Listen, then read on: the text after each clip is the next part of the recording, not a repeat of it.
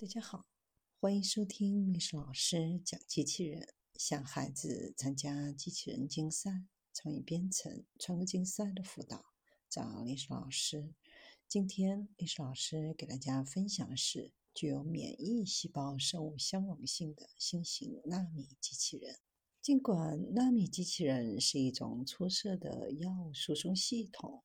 但制造适合药物输送的、具有精确尺寸的磁控纳米机器人，一直是一项具有挑战性的任务。有科学家解决了这一限制，使用与免疫细胞具有生物相容性的电子束光刻技术，制造纳米机器人。纳米机器人是小型的、基于纳米的设备。可以导航到无法轻易到达的身体远端区域。这些设备具有很多生物医学应用，比如微创手术、遥感或靶向药物输送。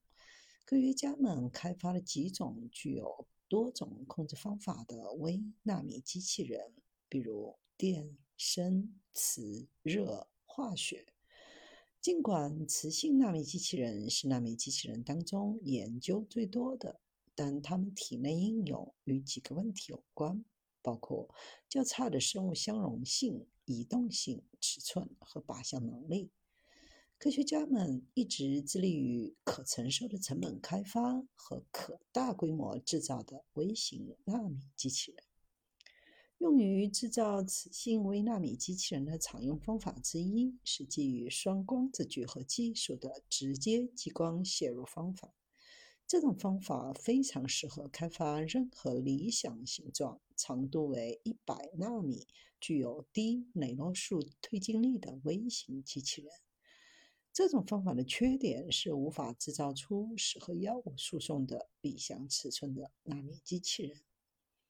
尽管与直接激光写入方法相关的上述限制已经通过绿色角沉积方法克服，但它只能制造螺旋形微纳米机器人。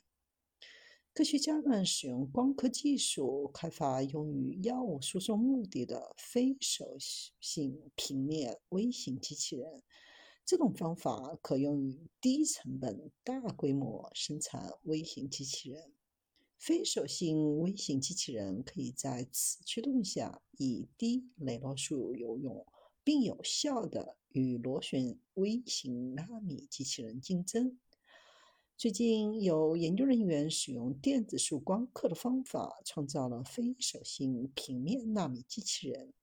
这是一种纳米机器人制造的新方法。传统的方法仅用于二维纳米结构。在这项研究当中，科学家们使用了两种方法：一、电子束曝光；二、电子束蒸发。在硅片上制造大量的纳米机器人，这些纳米机器人的大小约为四百纳米。在镍层和电子束抗蚀剂层之间使用了银的粘附剂。镍层赋予新合成纳米机器人磁性，而钛层使其具有生物的相容性。金属钛很容易被氧化，并在 L 型纳米机器人上形成氧化钛层。这些基于钛的纳米微颗粒状结构使纳米机器人具有细胞相容性，能够实现细胞粘附。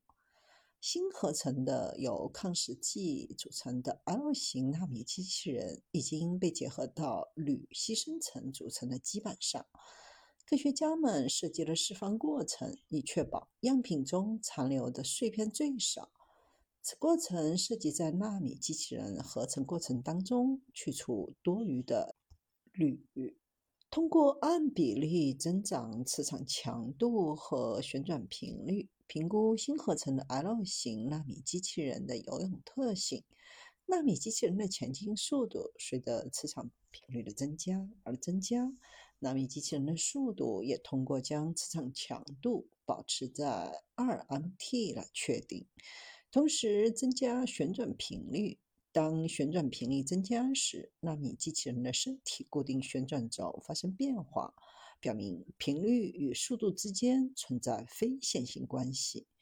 纳米机器人的前进速度增加，直到达到每秒三点二缪米，然后速度下降，平均游泳的效率为零点二三，与现有的微型纳米机器人相当。科学家们通过基于正常细胞的 CCK 杠8测定法，评估了 L 型纳米机器人的细胞毒性，确定其体内适用性。